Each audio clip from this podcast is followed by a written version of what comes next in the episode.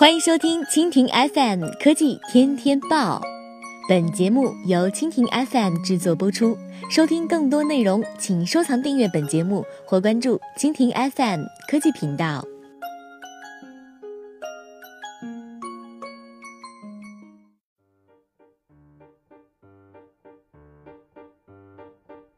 苹果播报：苹果公司新专利能抵御面包渣的键盘。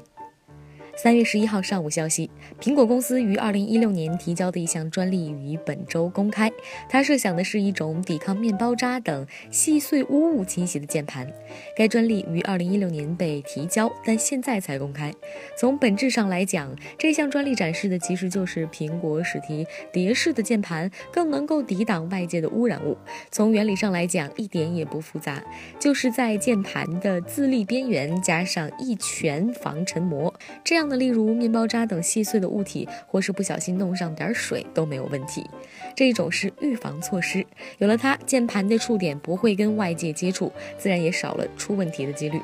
二零一五年，随着十二英寸的 MacBook 的推出，苹果开始在超薄的蝶式键键盘上用在笔记本上。但是，随着时间的推移，碎屑、灰尘或者说其他的碎片都可能进入字粒下面，导致键盘失灵。此技术可能会解决这个问题。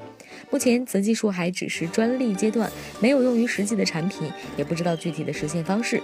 这一圈薄膜怎么放？怎么样保证它能够持久有效呢？